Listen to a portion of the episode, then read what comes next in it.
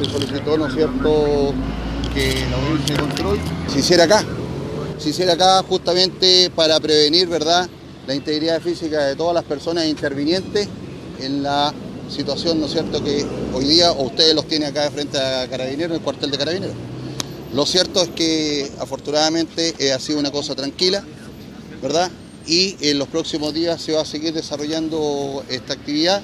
Lo importante es que se está investigando, se va a esperarnos, ¿verdad?, los protocolos correspondientes para poder realizar, ¿verdad?, el procedimiento y llegar a la verdad de cómo ocurrieron los hechos.